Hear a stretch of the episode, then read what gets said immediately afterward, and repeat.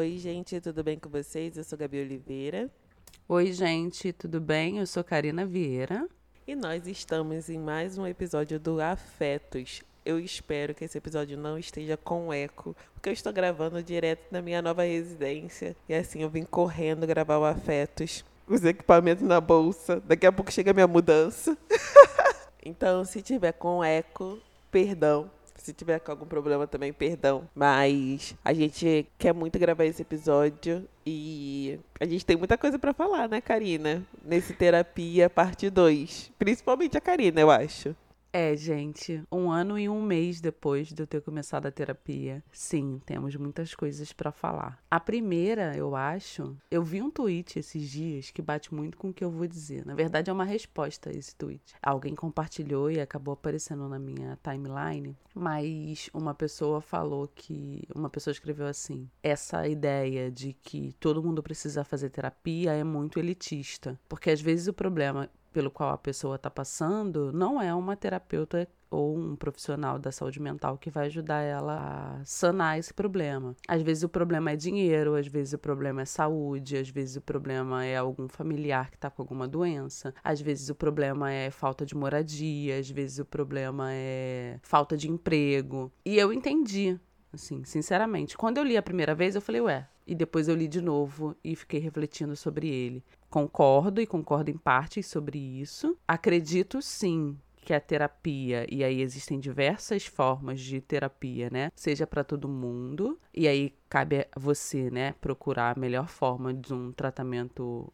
com acompanhamento médico, mas sim, concordo com com o que ela diz. Às vezes o problema pela qual a pessoa está passando é falta de emprego, é falta de grana, alguma doença de algum familiar ou até é, da própria pessoa, é falta de moradia, é problemas que não necessariamente têm a ver com a questão da saúde mental. Mas eu não vejo também como o acompanhamento psicológico, né, de um profissional da saúde mental possa prejudicar qualquer um desses problemas. Então, acredito que venha mais como um auxílio. Dito isso, eu também acho que não é a terapia que vai sanar todos os problemas que você tem.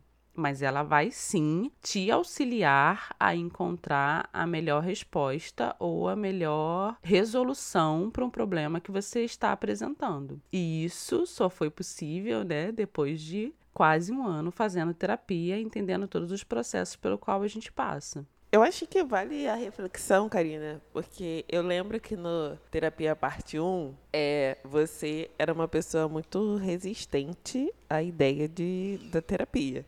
Super. Você lembra disso? Super. Você lembra dessa Karina? Super, super, super. E é muito bom a gente falar sobre isso aqui no Afetos, é, trazer um parte 2, porque a gente sempre reforça que esse é um podcast em movimento, é um podcast de conversa. E pensando que é um podcast de movimento, a gente percebe os nossos próprios movimentos, né? E as nossas próprias mudanças, e a gente não tem nenhum problema em falar sobre as nossas mudanças de discurso, de pensamento da nossa nova visão sobre alguma coisa. Então a gente está fazendo esse episódio também para mostrar que não tem problema mudar de pensamento. Eu mudo toda hora de opinião e de, de visão sobre as coisas. E por isso que eu tenho tanta dificuldade de ser uma pessoa de certezas. Eu tô sempre nessa de eu acho. A minha visão sobre isso hoje é, é essa. Mas eu sei que tem coisas que estão ligadas aos nossos valores aí que a gente não muda. Mas tirando essas coisas que estão ligadas às nossas noções de moral e de ética, de resto, a gente tá aí para aprender, para mudar. Que eu não gosto nem de falar de evoluir, mas repensar. Sim, super concordo com você. Eu tenho uma dificuldade, eu acho, com essa, essa quebra de certeza certezas. Ora eu me vejo uma pessoa com muitas certezas e ora eu me vejo uma pessoa aberta às coisas da vida, assim. Eu acho que depois de quase dois anos de afetos, as, as pessoas que nos ouvem, Gabi, elas conhecem um pouquinho da gente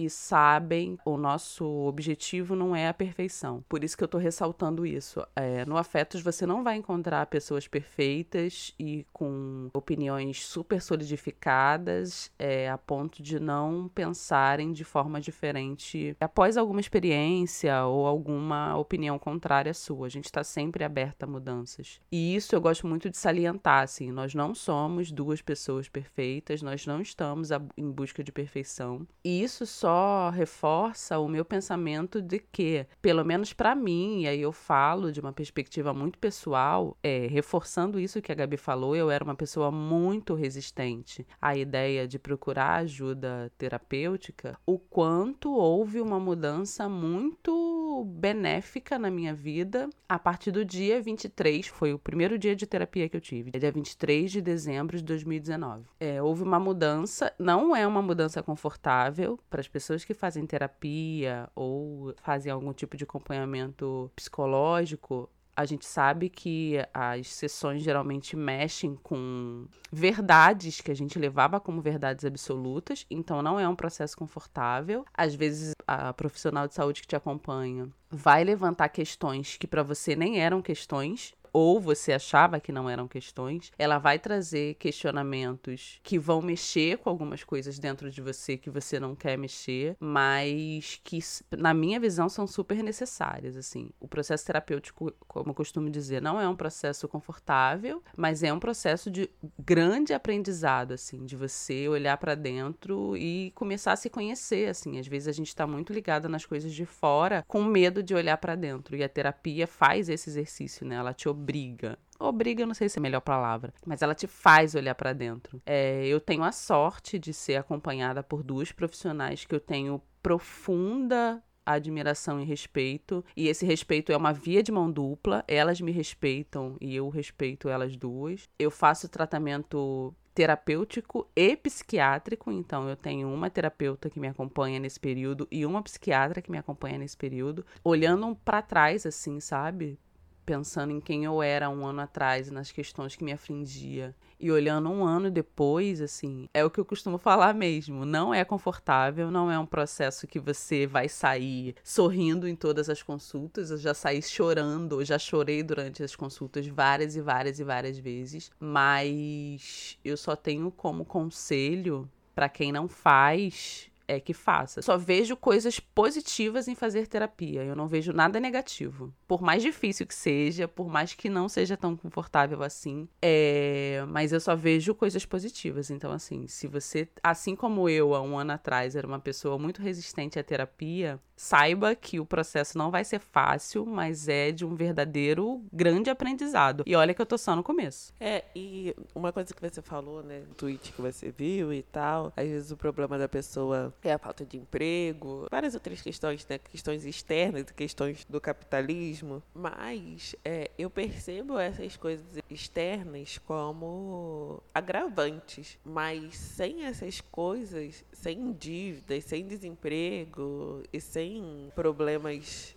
ligados ao, ao capitalismo, né? Estresse por questão de moradia ou instabilidade e essas coisas, mesmo assim, você percebe as pessoas precisando de ajuda terapêutica, porque é isso. Nós somos seres humanos complexos diante e dentro dessa complexidade não é simples. A realidade é essa, não é simples é viver. Viver dói, viver machuca. E não é que a ajuda terapêutica vai fazer com que a dor não aconteça, mas faz com que você consiga digerir certas situações de maneira conjunta. Para mim, a terapia tem muito essa questão, né, da fala. Eu sou uma pessoa que tem dificuldade de falar sobre os meus sentimentos. Tenho dificuldade até hoje de falar como eu me senti em determinada situação. A minha psicóloga sempre fala isso comigo. Tudo bem, aconteceu isso, ok, você já me relatou, mas como você se sentiu? E aí, às vezes, eu tenho que ficar procurando, porque é difícil a gente falar sobre isso. É, é difícil a gente falar sobre os nossos sentimentos. Eu acho que em algum momento da vida todo mundo precisa de terapia. Sei que não é possível para todas as pessoas, mas não como solução de problemas, porque não é uma solução em si. Você pode fazer muitos anos de terapia e isso não, não reflete nada em você, porque eu conheço gente que, que mente pro terapeuta, que esconde situações. Então, assim, pode ser que isso não tenha nenhum impacto na sua vida, os anos que você passa na terapia. Mas a realidade é que, assim, eu realmente acho que em algum momento todo mundo precisava dessa ajuda, dessa colaboração.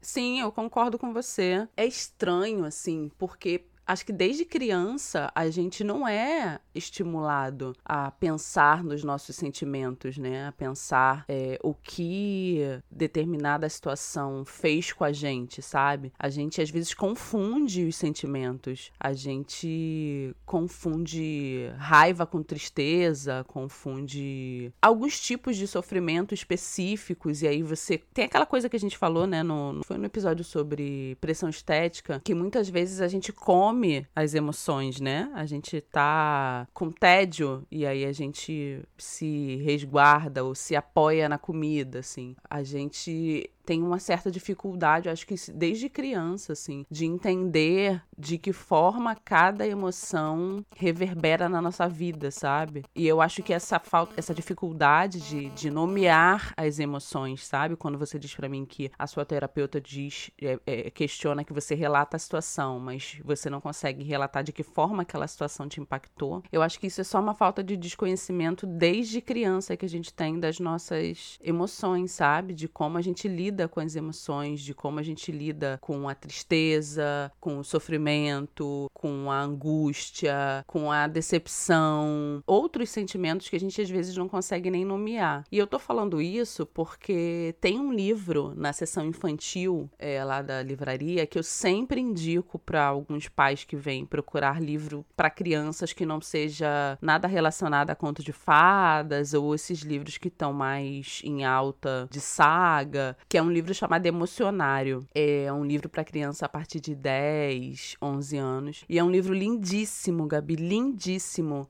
que explica para a criança como cada emoção é, sabe? É um livro grosso, assim, então geralmente uma criança mais nova vai ter que ter uma leitura acompanhada de um adulto, mas é um livro que eu sempre indico e fico pensando que ser humano nós seríamos se a gente tivesse acesso a esse livro quando éramos crianças, sabe? Se a gente tivesse aprendido na nossa infância a dar nome mesmo, nem a lidar, porque, né, quando você é criança, você não vai aprender a lidar com as emoções, mas a nomeá-las, sabe? A dar nome a cada sentimento que a gente estava sentindo. Isso, pelo menos, faria com que a gente fosse adultos que não confundissem emoções e sentimentos, né?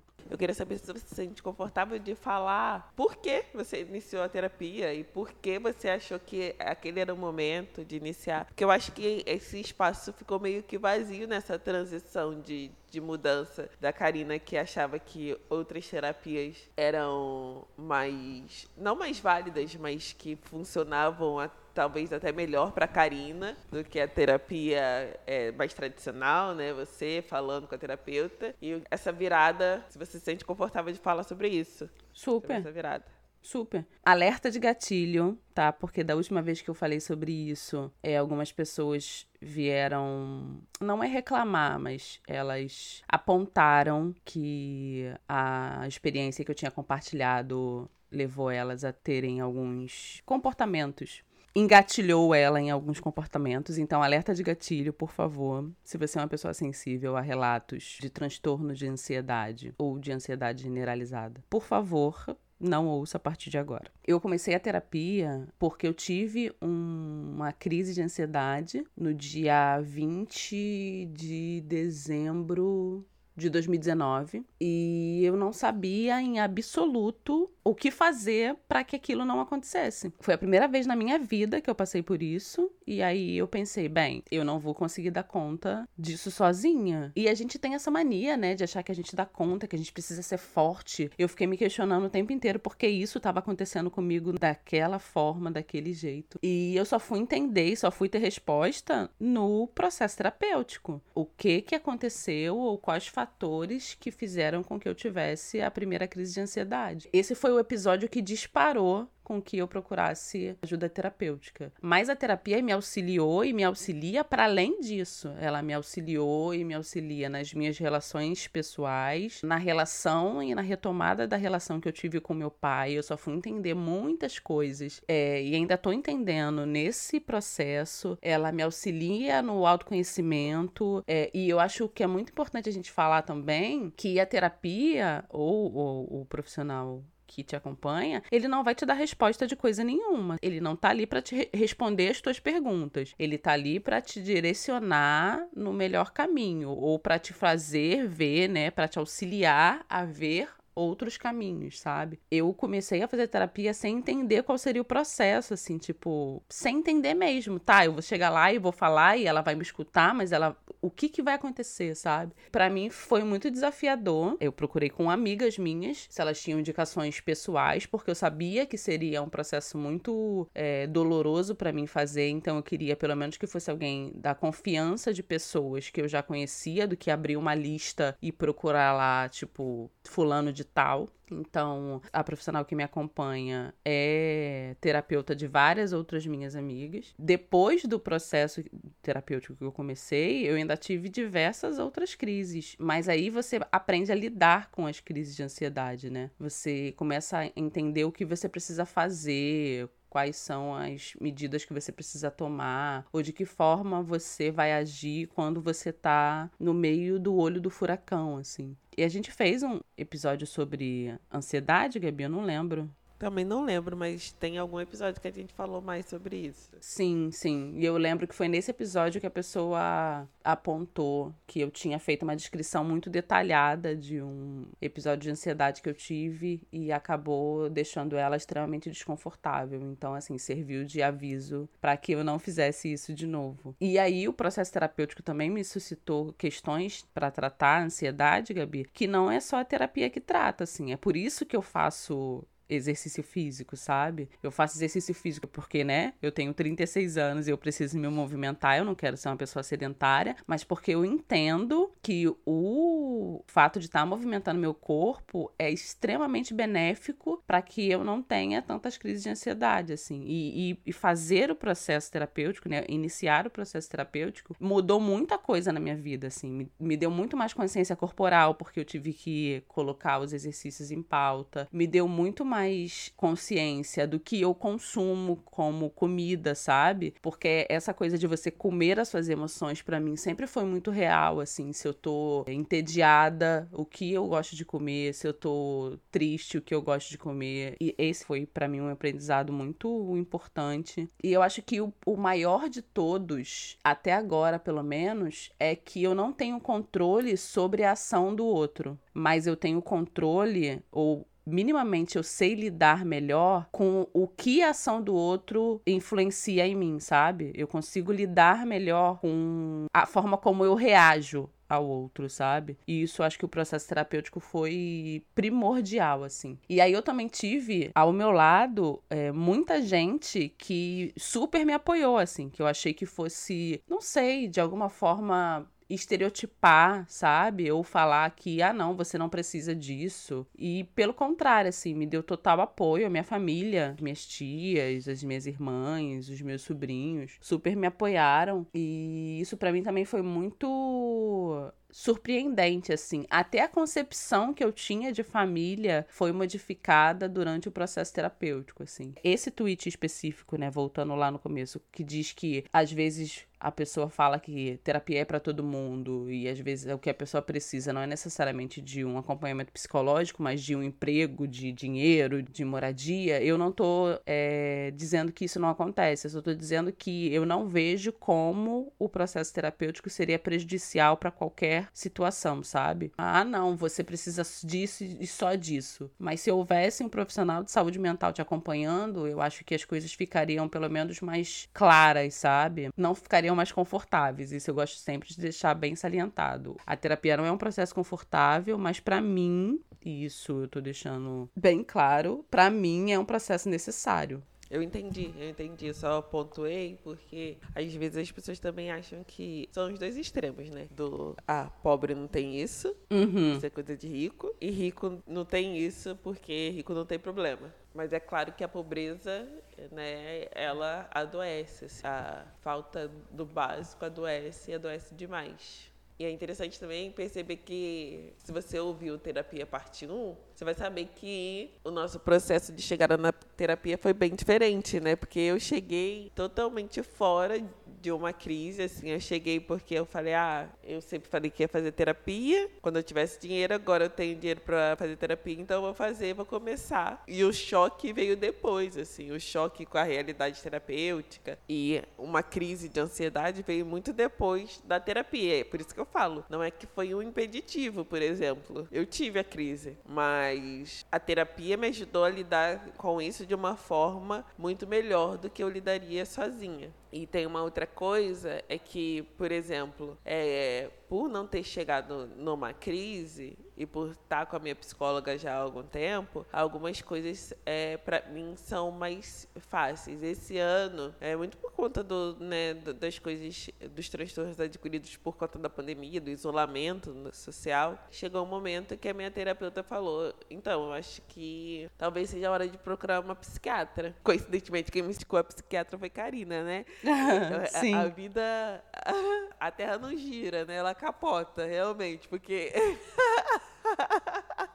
No, no Terapia Parte 1, que muita gente até criticou, né? Falando que a gente tava trazendo confusão pra cabeça das pessoas sobre terapia, não sei o quê. Mas a gente tava tendo uma conversa sincera e uma conversa com duas visões diferentes. E aí, naquela, naquela época, eu falava tanto, né? Eu, eu sou uma pessoa que prega a favor da terapia e tal. Um ano depois, um ano pouco depois, a Karina que me indicou a psiquiatra dela. Então, assim, o jogo virou, assim, totalmente. Aí a minha psicóloga foi, falou, então, eu acho que é o momento de procurar uma psiquiatra, porque depois de tanto tempo que eu tô com você, a gente já tá junto há três anos, eu acho. Ela nunca tinha tocado nesse assunto. Ela falou, eu tô percebendo que você tá com muita dificuldade em certas questões. E aí, como eu confio nela, e eu sei que ela não tava me empurrando medicamento, nem nada disso à toa, sabe? Aí fui peguei a recomendação da Karina e fui pra psiquiatra. E eu tô falando isso aqui muito também pra. Não é normalizar o uso de me- medicamento, porque eu não sou essa pessoa. Mas pra falar que se você precisar, tá tudo bem, sabe? Eu sou uma pessoa que vocês têm contato, seja aqui no Afetos ou nas outras redes sociais. E normalmente eu tô pra cima. Mas eu precisei. E outro dia minha psicóloga perguntou como você tá se sentindo é, em relação a essa questão de estar tomando medicamento. Você tá se sentindo de alguma forma culpado, envergonhada ou alguma coisa assim? Aí eu falei com ela, eu falei, fulano de tal, não- a gente tem um acordo de eu não falar o nome dela. O que eu sinto realmente é que eu fui muito corajosa, muito corajosa de vencer o meu próprio medo e parte de preconceito também e ter decidido que eu precisava de ajuda e ter tido a esperteza de pedir essa ajuda. E eu tô contando isso nesse episódio para falar com você que tá tudo bem, assim, às vezes a gente precisa, né, de uma ajuda, às vezes de medicamento, às vezes somente a terapia já vai te aliviar e já vai te fazer é, ficar bem. Então, estamos juntas e juntos. E isso é muito importante, Gabi. Muito, muito, muito importante. Essa abertura, assim, sabe? De falar que nós somos duas pessoas funcionais, somos pessoas que têm uma vida, abre aspas, porque eu não gosto dessa palavra normal, mas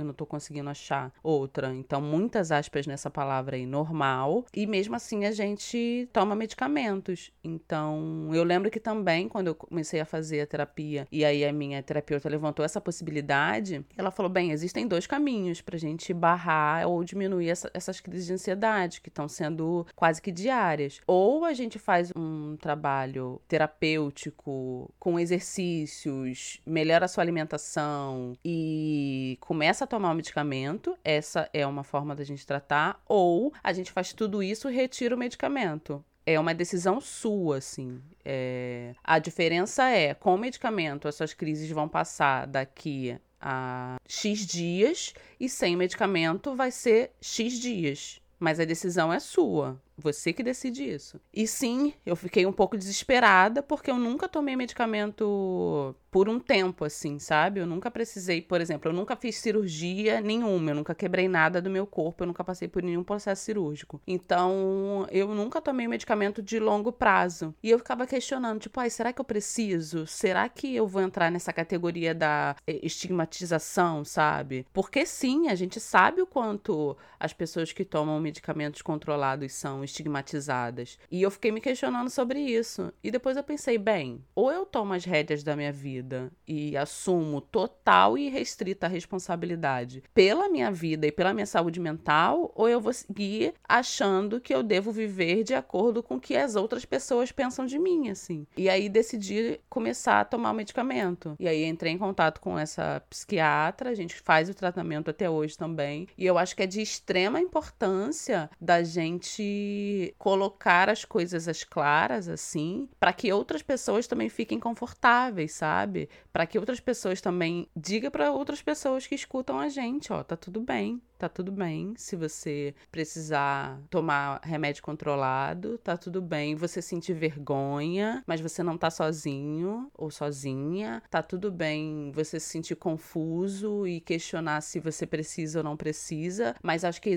tem que existir uma relação de confiança com o profissional que te acompanha e uma, relação de respeito, assim. Eu sempre prezo por isso e eu dei muita sorte de ter essas duas mulheres do meu lado, sabe? onde existe uma relação de total confiança e respeito, onde para mim é inconcebível, Gabi, eu tá sendo acompanhada por uma profissional e eu não contar para ela as coisas, sabe? Eu mentir para ela. Porque não faz jus à terapia, sabe? Se você não tá falando a verdade, ou se você não tá se mostrando por inteiro, o tratamento, pelo menos na minha cabeça, não vai funcionar, sabe? Então, precisa existir um mínimo de confiança, sabe? Precisa existir um mínimo de respeito entre você e quem tá te acompanhando. Sim, eu concordo plenamente com você. Senão não faz nenhum sentido, né? Na verdade. Sim, sim. Não faz nenhum sentido. Eu acho que esse é o Terapia Parte 2. É, semana que vem a gente vai chegar com novidades aqui nesse podcast convidada, uma convidada muito especial na semana que vem. Na outra, talvez tenhamos uma convidada. E mais um episódio por semana. Fiquem atentas nas nossas redes, nos sigam nas nossas redes sociais, no Twitter, arroba PAfetos, no Instagram, Afetos Podcast e o nosso grupo no Telegram também, porque a gente vai anunciar o um novo episódio por lá.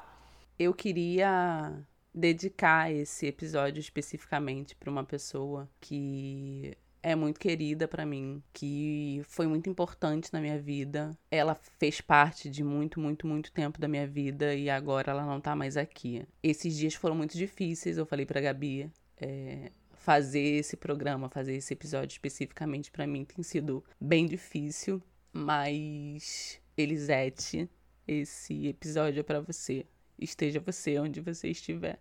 É, é isso, gente. Obrigado e até a próxima. E eu acho que para finalizar mesmo, a gente pode deixar uma mensagem. Gente, busquem ajuda. Você pode buscar ajuda. Peça ajuda. Se você não pode buscar ajuda de um terapeuta, peça ajuda de um amigo no primeiro momento, de um familiar, que seja, peça ajuda, tá bom? Um beijo e até semana que vem. Tchau, tchau.